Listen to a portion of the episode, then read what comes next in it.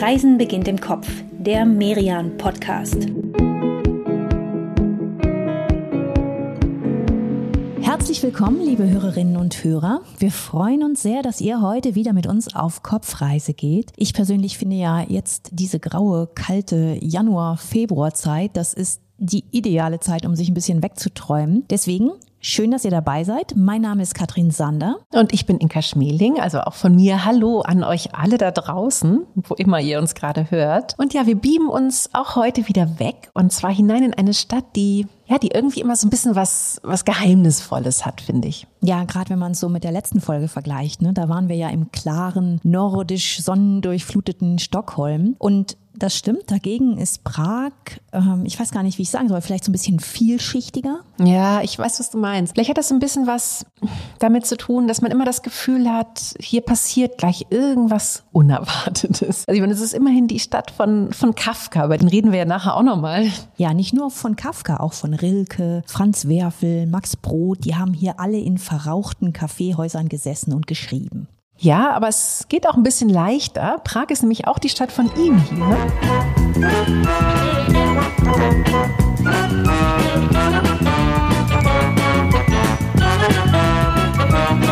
Pantau, der Mann mit der Melone, erinnerst du dich noch? Ja, na klar, der Mann mit der Nelke im Knopfloch. Aber du Inka, bevor wir uns jetzt hier in Literatur und Zauberei gleich am Anfang verlieren, starten wir mal mit einem Klassiker, nicht nur mit einem Klassiker, mit dem Klassiker. Das ist ein Ort, an dem man die Stadt nämlich ganz gut erklären kann. Ja, und ein Ort, an dem man übrigens möglichst früh aufschlagen sollte am Morgen, weil wenn der Tag dann irgendwie ein bisschen weiter ist, dann, dann wird's hier einfach zu voll. Also alle von euch, die Prag schon kennen, die wissen wahrscheinlich, worüber wir reden. Wir nehmen euch mit auf die Karlsbrücke, auf die älteste der Brücken über die Moldau. Ja, und die Moldau ist schon ein gutes Stichwort. Die Moldau ist nämlich ein Fluss, der Musik geworden ist. Mir fällt zumindest kein anderer Fluss ein, bei dessen Namen ich sofort an eine Melodie denke. Hier, hör mal rein.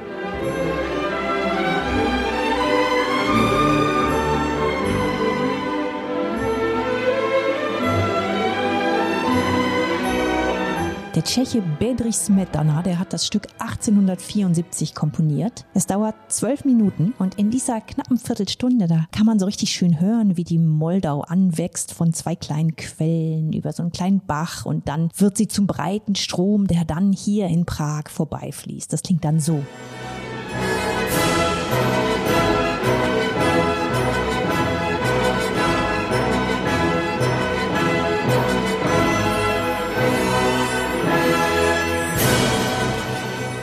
Also schon echt majestätisch und noch ein kleiner Fakt am Rande. Komponiert hat Smetana das alles, als er bereits selbst vollständig taub war. Also physisch gehört hat er sein eigenes Meisterwerk nie. Die Musik, die war, ja, die war ausschließlich in seinem Kopf. Ja, wir beide, wir stehen jetzt hier mit der Moldau unter uns und der Moldau noch im Ohr, früh morgens auf der Karlsbrücke. Und damit sind wir jetzt genau zwischen den beiden Stadtteilen der Altstadt, auf Tschechisch Stare Mesto, und der Kleinseite Malastrana am Westufer. Gleich oberhalb der kleinen Seite, da liegt der Ratschin. Das ist die berühmte Prager Burg, wobei Ratschin, das ist eigentlich nicht nur der Name der Burg, sondern sogar des gesamten Viertels ringsum. Den Ratschin zu erkunden, das ja, würde uns jetzt so viel Zeit kosten, da würden wir die ganze Folge für brauchen. Ist nämlich die größte bewohnte Burg der Welt. Hier hat auch der tschechische Staatspräsident seinen Sitz. Und mittendrin in der Burg, im dritten Burghof, da steht der St. Veitsdom. In dem sind gleich vier Kaiser bestattet worden. Wer also in diese böhmisch-tschechische Geschichte eintauchen möchte, der sollte reichlich Zeit für den Ratschin einplanen. Ja, wir stellen euch natürlich auch wieder alle markanten Punkte und unsere Tipps aus dieser Episode in einer schönen, kompakten Travellist zusammen. Die findet ihr dann mit Bildern und mit weiteren Infos auf merian.de. Und den Link dahin, den findet ihr wie immer in unseren Shownotes. Aber jetzt zurück zur Brücke.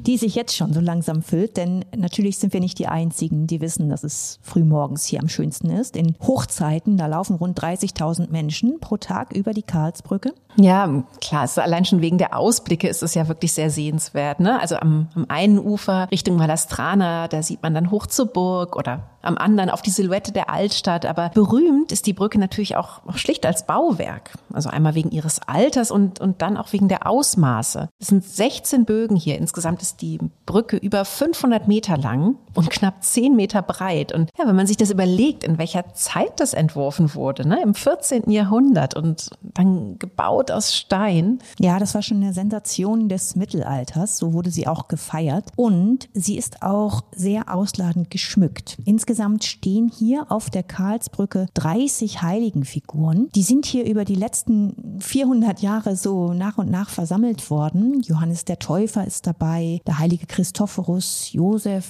und eine Figur, die ist ganz wichtig für Prag. Sie ist auch die älteste Statue aus dem Jahr 1683 aus Bronze und noch original erhalten. Das sind nicht alle hier. Und diese Statue, die zeigt den heiligen Jan Nepomuk. Der wurde hier an dieser Stelle von der Karlsbrücke in die Moldau geworfen und starb dann eben den Märtyrertod. Und zwar auf Anordnung des Königs höchstpersönlich. Wenzel IV., der gab den Befehl dazu im Jahr 1393. Und ja, warum genau er diesen Befehl gab, da gibt's verschiedene Legenden. Das heißt zum Beispiel, Nepomuk sei der Beichtvater der Königin gewesen und König Wenzel, der habe einfach nicht damit umgehen können, dass, dass Nepomuk ihm die gebeichteten Geheimnisse der König nicht, nicht weiter verraten hat. Ja, die Dramen des Mittelalters, ne, die wird man wahrscheinlich nicht mehr ganz ergründen können. Warum auch immer er gestorben ist, heute ist ausgerechnet der im Wasser umgekommene Nepomuk der Schutzheilige der Schiffer. Er gilt als der Brückenheilige überhaupt und soll vor Wassergefahren schützen. Als er starb, da war die Karlsbrücke übrigens noch gar nicht fertig,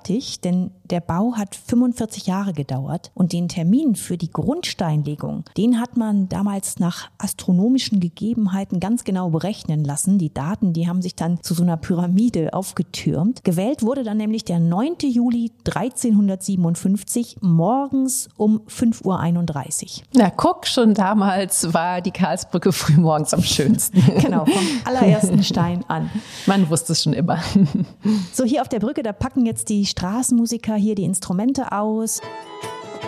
Es wird lauter, es wird voller. Wir beide, wir laufen jetzt mal rein Richtung Altstadt. Und dabei gibt es eigentlich nur ein Patentrezept, auch wenn das vielleicht so ein bisschen gewagt klingt. Wir sagen es euch trotzdem, vergesst den Stadtplan oder euer Maps-Programm oder was auch immer ihr nutzt. Ja, ihr müsst es nicht völlig vergessen, aber zumindest sollte man versuchen, sich nicht sklavisch dran zu halten, denn tatsächlich würde euch dann was, ja, was entgehen, was eigentlich so dieses, dieses Zauberhafte von Prag ausmacht. Und zwar, dass man sich, ja, einfach treiben lässt und, und dieses Labyrinth der Altstadt erlebt. Ja, das ist wirklich so ein Labyrinth. Es gibt Durchgänge, Passagen, Höfe. Wenn ihr jetzt vom Altstädter Brückenturm loszieht, wie wir das jetzt tun, Richtung Altstädter Ring, dann, dann werdet ihr überall solche, solche Abkürzungen sehen. Und wir können nicht ganz absehen, wo sie uns hinführen vom ersten Blick, aber trotzdem nehmen. Denn denn so richtig gravierend verlaufen kann man sich hier in der Altstadt eigentlich nicht. Ja, also es würde zumindest nicht so wahnsinnig lange dauern, wieder auf den richtigen Pfad zu kommen, denn das historische Zentrum von Prag, das ist zwar verwinkelt und labyrinthhaft, aber es ist eben auch, auch ja, sehr kompakt. Also es ist wirklich eine Stadt für Fußgänger. Hier ist nichts wirklich weit voneinander entfernt. Und wenn ihr unterwegs seid, dann werdet ihr das merken. Die Prager, die machen es genauso. Die haben und nutzen das auch überall, ihre persönlichen kleinen Shortcuts. Also selbst in Straßen, die aus aussehen wie Sackgassen. Ihr werdet merken, da gibt's immer noch irgendwo irgendeinen Durchgang. Und noch ein Tipp, immer auch mal auf den Boden gucken. Und zwar nicht nur, weil Prag an vielen, vielen Stellen Kopfsteinpflasterstadt ist und man ein bisschen aufpassen muss, wo man hintritt, sondern auch, weil diese Steine hier, Katzenköpfe werden die genannt, die sind so angeordnet, so kunstvoll, dass sich da richtig, ähm, ja, fast so großartige Mosaiken über die Stadt ziehen. Das hat echt was sehr Zauberhaftes auch. Wir beide, wir verabschieden uns jetzt mal hier im Gewusel der Altstadtgassen in eine kurze Pause und treffen euch gleich wieder, um die Stadt dann auf Kafkas Spuren zu entdecken. Es wird, ja, wie sagt man denn? Ja, genau, Kafkaesk. Das könnte schon sein. Also bis gleich, bleibt dran.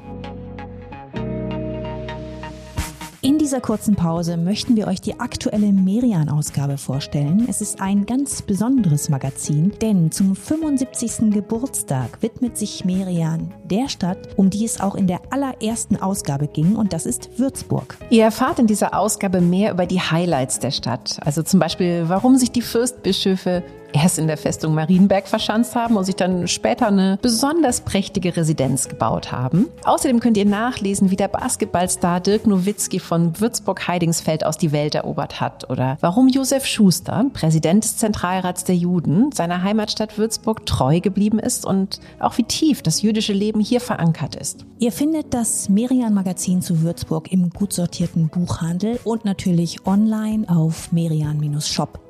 Und wenn ihr noch mehr zu Würzburg hören möchtet, dann legen wir euch unsere Podcast-Episode zu der Stadt ans Herz. Darin sind wir nämlich ebenfalls an den Main gereist im Kopf und haben neben den klassischen Würzburger Highlights dort auch noch so ein paar neue Ecken für euch entdeckt.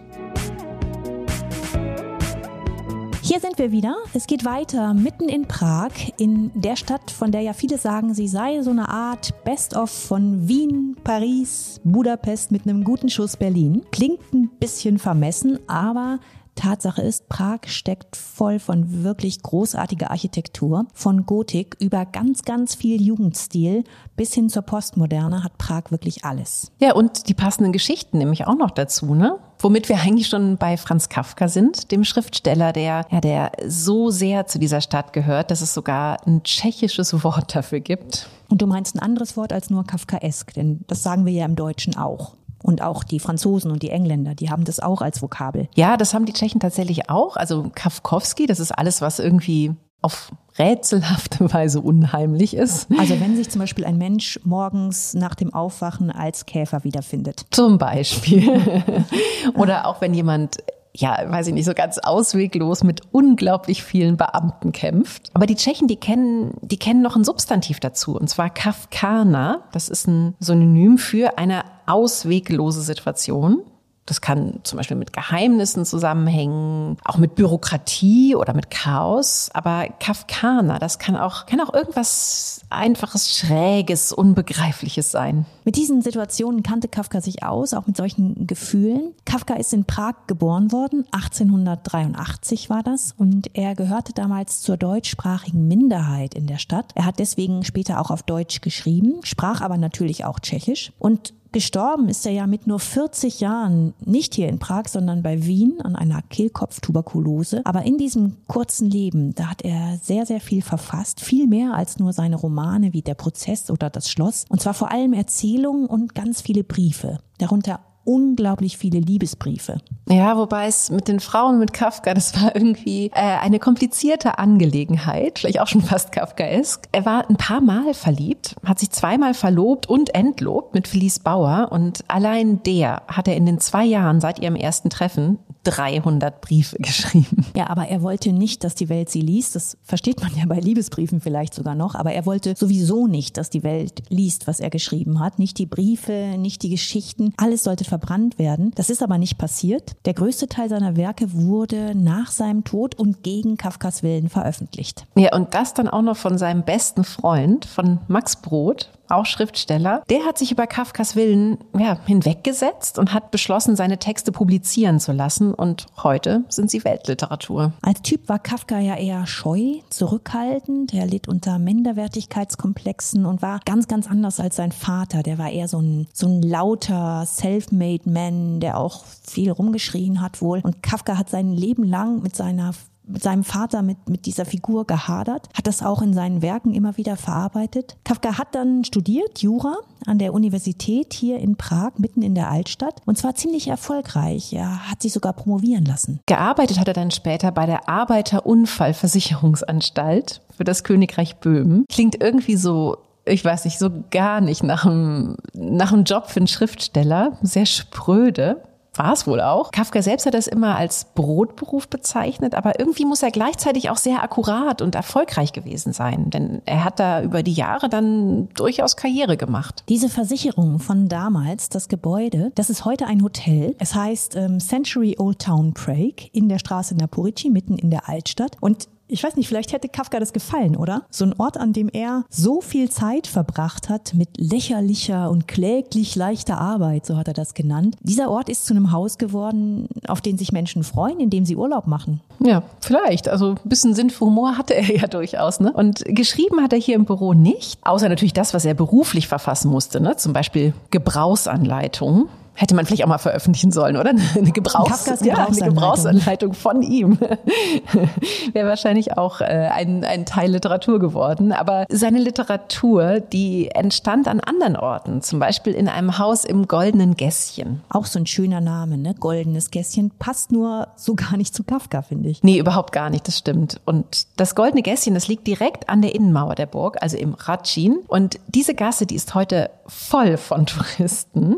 Gar nicht unbedingt wegen Kafka, sondern eher wegen der Geschichte, dass hier angeblich Alchemisten für Kaiser Rudolf II. lange daran gearbeitet haben, Gold herzustellen. Ja, deswegen goldenes Gässchen. Das hat zwar nicht geklappt, aber die Legende lebt noch immer. Und in Haus Nummer 22, da hat Kafka eben geschrieben, vor allem Erzählungen. Der brauchte immer totale Ruhe beim Schreiben. Also das war auch ein Argument, was er für sich selbst hatte, dass er sich nicht binden könne, weil er ja Ruhe braucht zum Schreiben. Und das jetzt ausgerechnet vor seinem Haus sich die, die Gruppen an Touristen vorbeischieben, das ist auch schon wieder so ein bisschen Kafkowski, finde ich, um das mal auf Tschechisch zu sagen. Ja, aber andererseits, also ein kompletter Eigenbrötler scheint er auch nicht gewesen zu sein. Er hat durchaus Freunde, die er getroffen hat mit denen er auch geschrieben hat. Und er ging auch aus. Er hatte ein Stammcafé, da haben sich Kafka, Brot und andere Literaten und Intellektuelle oft getroffen. Das ist das Café Louvre. Das gibt's auch heute noch. Also keine Verwandlung wie bei der Versicherung. Nee, immer noch ein Café und auch immer noch ein sehr schönes. Und von der Versicherung, die heute ein Hotel ist, da laufen wir da gerade mal eine, eine Viertelstunde hin durch die Altstadt Richtung Südosten bis fast an die Moldau. Da sind wir dann schon in der Neustadt. Die jetzt gar nicht so neu ist, wie das klingt, Neustadt. Denn ähm, Neustadt, das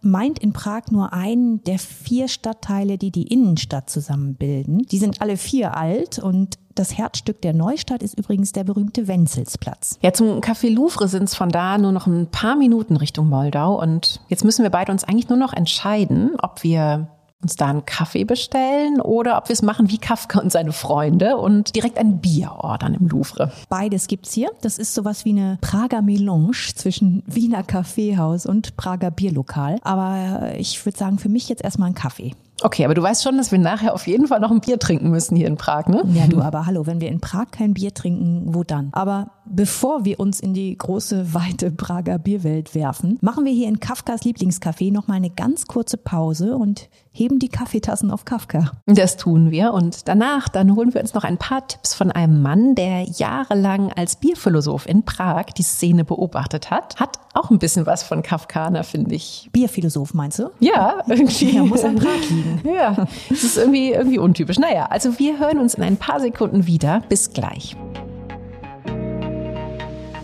In dieser kurzen Pause möchten wir euch den aktuellen Merian Scout über Katalonien vorstellen. Ihr findet darin 200 Tipps, sowohl in Barcelona, aber auch an der Küste oder in anderen Städten hier im Nordosten von Spanien. Große Museen und kleine Cafés sind dabei. Ihr erfahrt mehr über Gaudis berühmte Sagrada Familia und über die Meisterwerke des Modernisme. Und Kenner verraten euch, wo es die besten Tapas und Churros gibt. Den Merian Scout Katalonien bekommt ihr jederzeit online über merian-shop.de.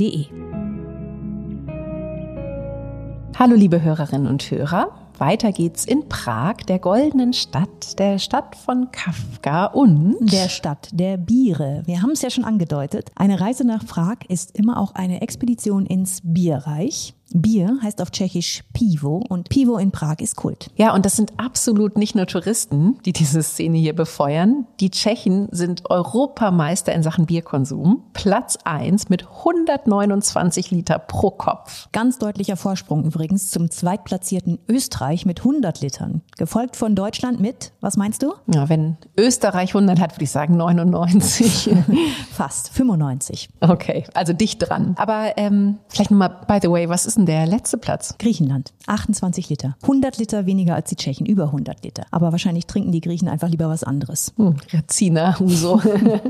ja. Du, aber diese 129 Liter, die finde ich beeindruckend. Ich meine, da muss man ja jetzt wahrscheinlich Kinder und so rausrechnen und Woher kommt das? Was macht das Bier hier so besonders? Ja, das lassen wir uns jetzt mal erklären von einem Mann, der die Prager Bierszene seit über 15 Jahren beobachtet und studiert. Max Barnson stammt aus Argentinien. Ist passionierter Bierkenner und Liebhaber und er hat irgendwann gewusst, die Stadt, in der er leben will, das ist Prag. Hier hat er lange als Prags Bierphilosoph geblockt, hat mehrere Bücher über das Thema geschrieben und er kennt und begleitet die Szene noch heute. Max, wie würdest du denn Prags Bierszene beschreiben? Oh, it is, it is fantastic. There are right now Oh, es ist fantastisch. Es gibt etwa 50 Mikrobrauereien, allein in der Stadt. Im ganzen Land sind es etwa 500. Und es gibt viele spezialisierte Bars, die Biere von ganz verschiedenen Brauereien anbieten, die sie oft wechseln. Sie zapfen also ein Fass an, schenken es aus und danach ein anderes von einer anderen Brauerei, mit einem ganz anderen Stil. Man kann hier in Prag sogar im Kino Craft Bier bekommen. Es gibt einige unabhängige Kinos. Du gehst dorthin, um einen Film zu schauen. An der Bar kaufst du ein einen halben Liter Craft Beer und nimmst ihn mit ins Kino. You can go to a cinema, there, there are independent cinemas, and you can go to a cinema to see a movie. At the bar, you can get a half liter of craft beer that you can take to the movie. Max, was ist denn dein Tipp für alle, die zum ersten Mal nach Prag kommen und hier in der Stadt das echte, gute Biererlebnis suchen? Was, was empfiehlst du zum Beispiel uns als Greenhorns dieser Bierszene?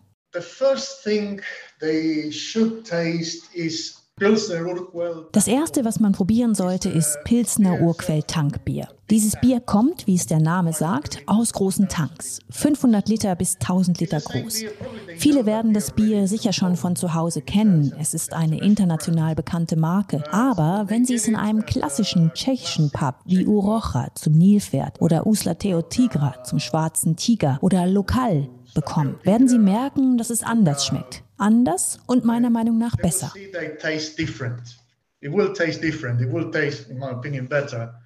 Und wie kommt das? Also warum schmeckt es in Prag besser?